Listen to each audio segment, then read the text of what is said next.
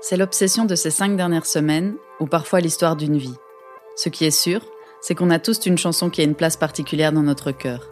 Même un moment précis dans cette chanson qui nous démarre une tachycardie ou qui carrément nous fait manquer quelques battements. Dans ce podcast, des invités nous racontent cet instant qui les a marqués et qu'elles gardent encore en mémoire aujourd'hui. Vous écoutez At This Moment, mon subterfuge pour parler de musique et un peu du reste aussi. Épisode 13. Et il est un peu spécial. Je pense que le stress s'entend dans nos voix car nous l'avons enregistré en direct lors de la nuit du podcast. Franchement, on a tourné à une heure où je suis déjà en pyjama chez moi, donc soyez indulgente envers nos rires fatigués et notre français pas toujours en flic. Et puis surtout, merci à la voix dans ta tête pour l'invitation.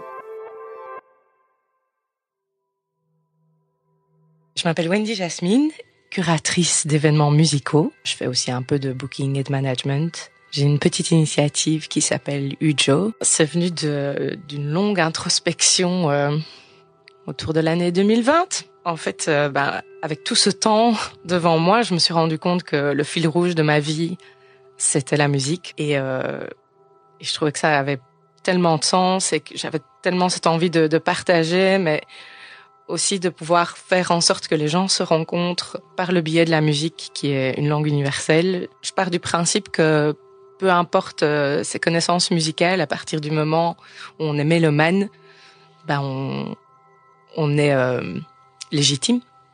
Et donc, euh, s'il y a des, personnes qui veulent partager leur amour de, que ce serait, ne serait-ce que de la musique, d'un morceau ou de jouer de quelque chose, de chanter quelque chose, ben c'est open bar. Il n'y a pas besoin d'être pro pour être touché par la musique et vouloir le partager.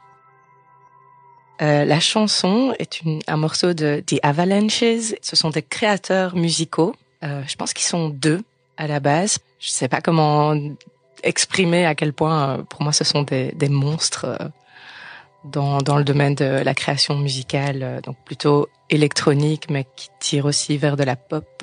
On est en 2000, 2000-2001 pour la sortie de l'album. Je regarde toute la journée MTV, MCM. Je passe d'une chaîne à l'autre en, en, quête de, de, clips, de musique. Euh, je note des trucs euh, sur euh, toutes les feuilles qui passent dans le salon. Et euh, donc voilà, ces clips, je l'ai vu des centaines de fois. Je l'ai téléchargé légalement. Et je l'ai également enregistré sur VHS. La cassette est quelque part chez ma mère. Faudrait que je la retrouve euh, avec euh, d'autres super clips de ben, Discovery de Daft Punk, euh, grand sampleur samplé dans l'album de The Avalanches, donc c'est l'univers qui les boucles dans tous les sens. Voilà. Et je tombe sur cette chanson d'abord parce que son clip est remarquable.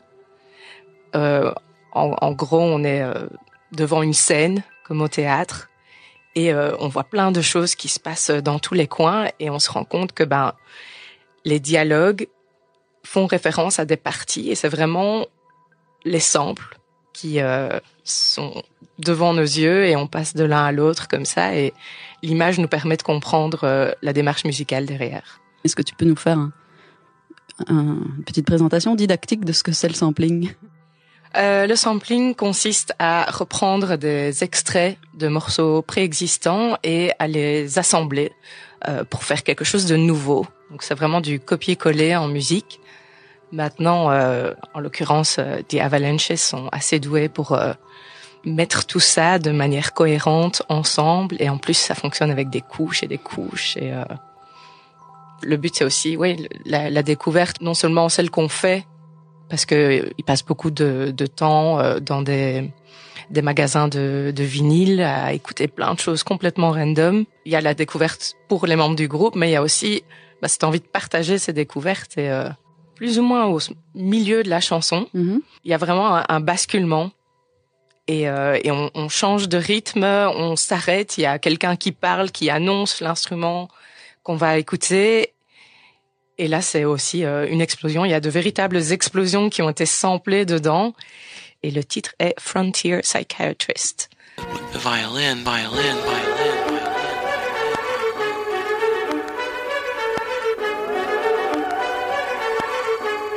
Frontier Psychiatrist.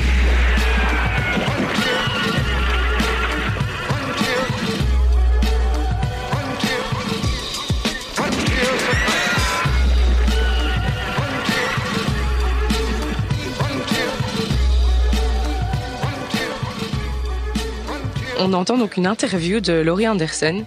Et donc c'est à ce moment-là qu'on entend euh, The Violin qui est euh, répété en écho. Et là, ben, hop, on arrive dans, dans cette, euh, cette symphonie. Donc c'est Ron Goodwin.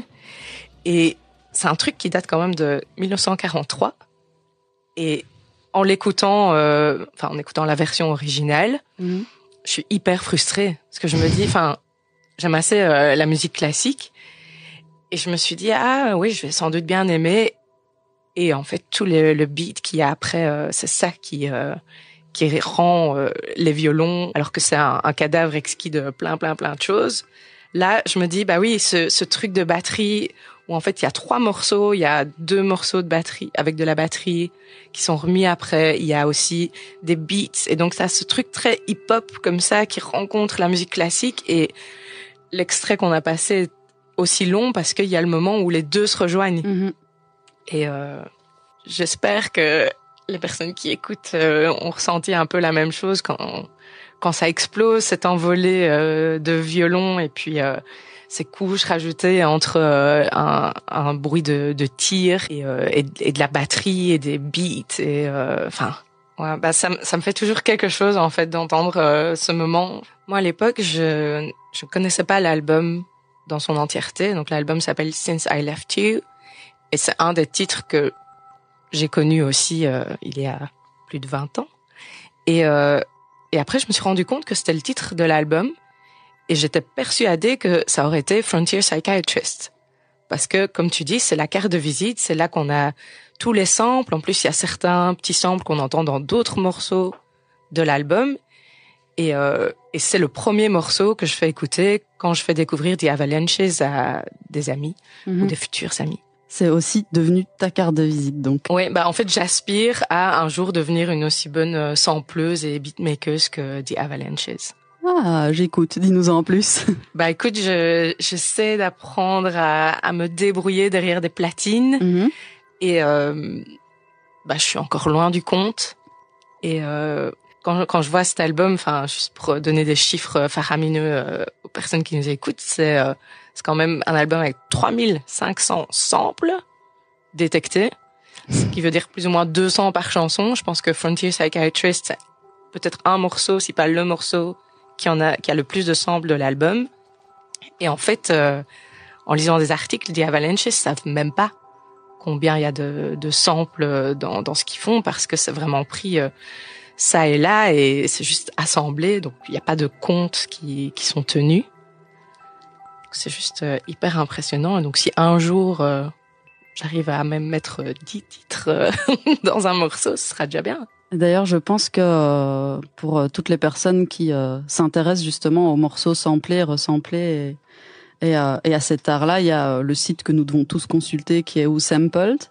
Et justement pour la chanson Frontier Psychiatrist, il y en a que, je fais des air quotes, 27 euh, de référencés, ce qui est déjà genre énormissime. Et on disait, enfin tu disais euh, justement les différents types de de sons qu'il y a dedans, parce qu'il y a il y a des beats, il y a des voix, il y a effectivement d'autres d'autres instrus, mais euh, il y a aussi des bruitages, des dialogues, des, des bouts de film. Et c'est ça qui est fou, c'est de, de se dire que voilà, ces personnes sont là en train de regarder un film et entendent euh, trois mots, ils se disent ça, on va les mettre euh, dans une chanson. Ça, on va le prendre et on va le faire rimer avec euh, ces autres dialogues et on va intercaler même des des bouts différents les uns avec les autres, mais en mettant de la musique et en mettant d'autres morceaux dedans. Enfin, ça se ça s'entremêle et le résultat est juste canon et complètement abouti parce que sur l'édition de luxe pour le 20e anniversaire qui est sorti euh, l'année passée, donc le 20e anniversaire de l'album Since I Left You, il y a eu une tentative euh, de rework, Mhm.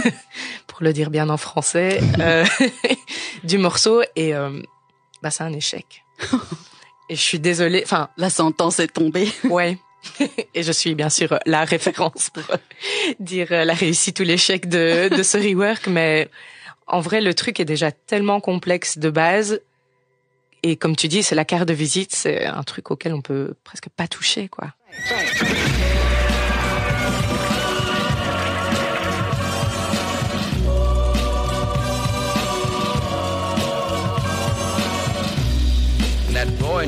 therapy. Psychosomatic. That boy needs therapy. Purely psychosomatic. That boy needs therapy. down on the couch. Et c'est, enfin, et je pense que ça a du sens parce qu'en fait, ce, ce moment, j'ai l'impression qu'il est peut-être là pour remettre un peu d'ordre. Donc on a euh, le début avec le corps qu'on entend, euh, les choristes euh, aussi. Et puis ça s'emballe, ça s'emballe. Et puis là, ok, on va mettre les violons. Ça se calme un peu.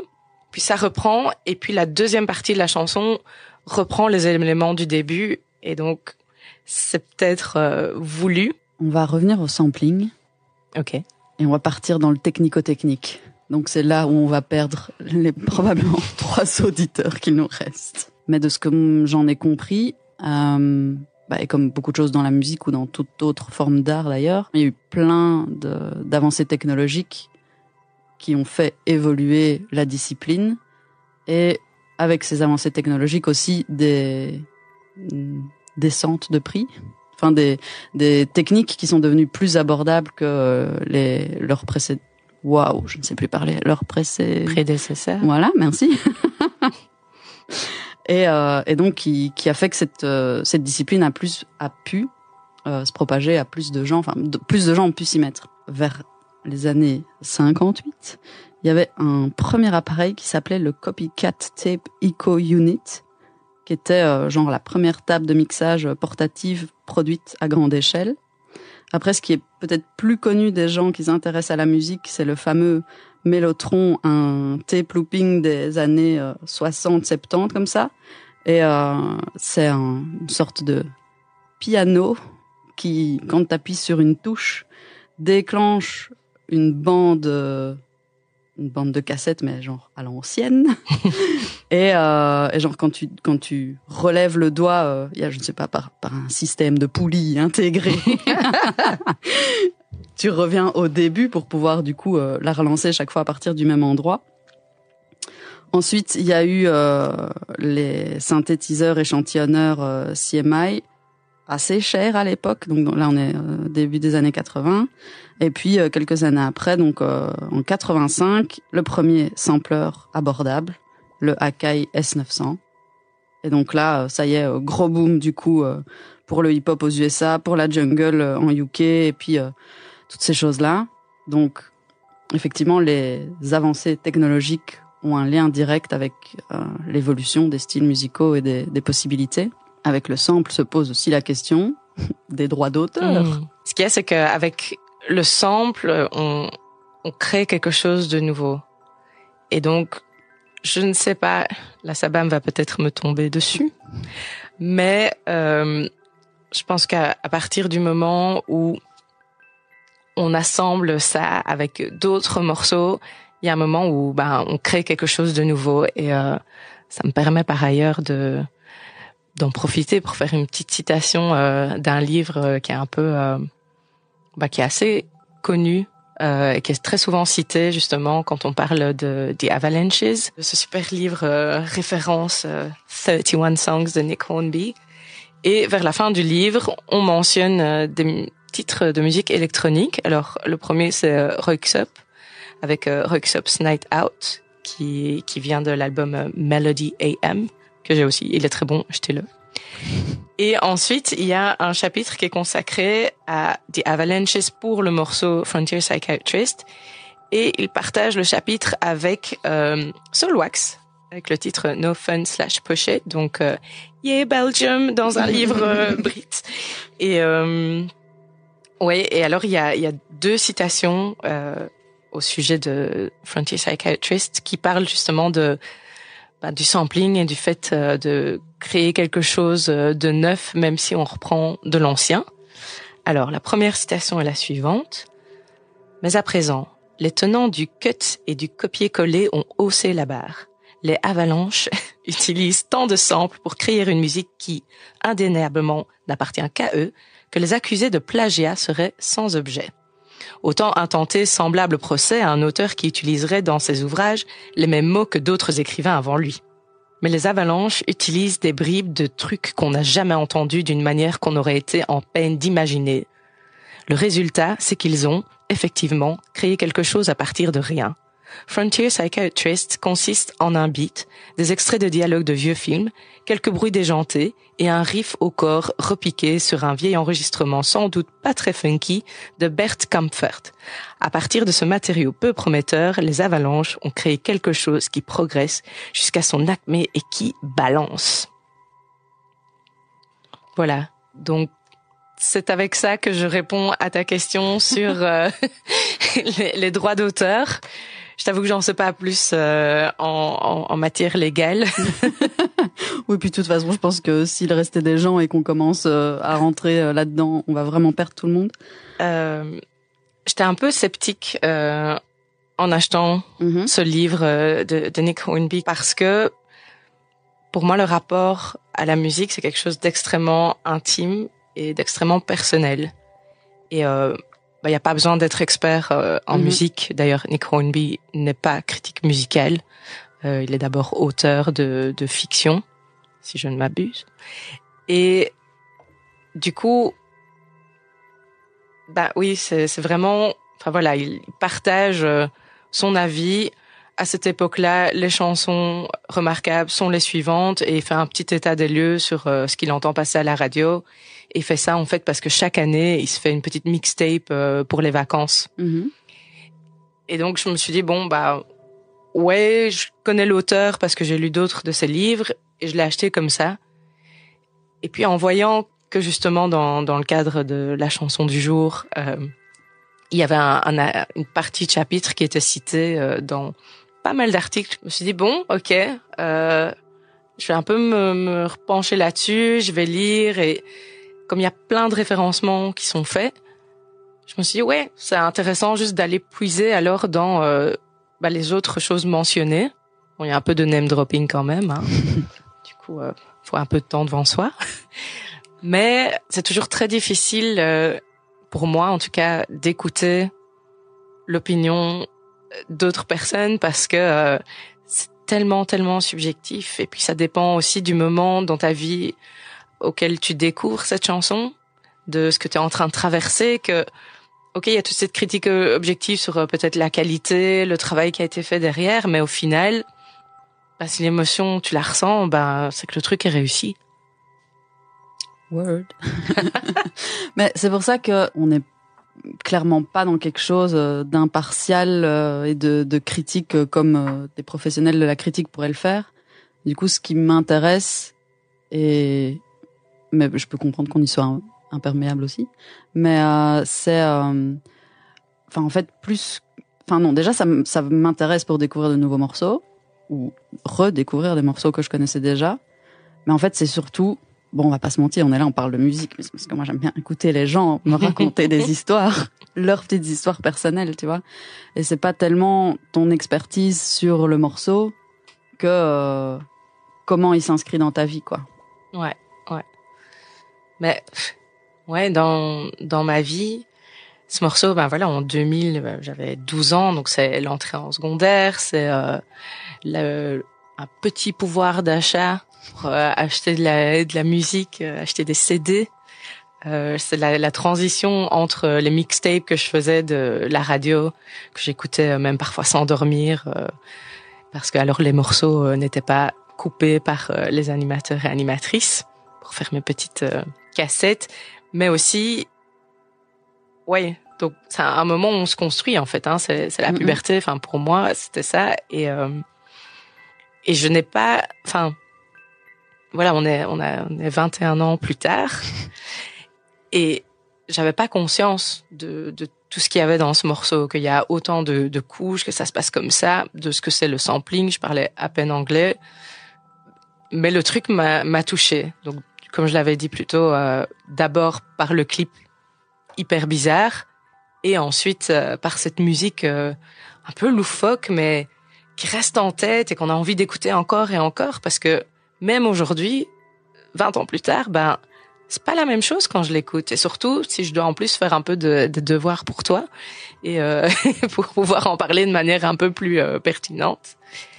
Et c'est ça qui est fantastique. Et je pense que ben demain, quand je l'écouterai encore, je découvrirai encore d'autres choses. Je comprendrai aussi d'autres choses. Et je pense que ouais, The Avalanches, ils ont ils ont compris un truc à l'univers et que chaque écoute me rapproche un peu plus de euh, cette compréhension.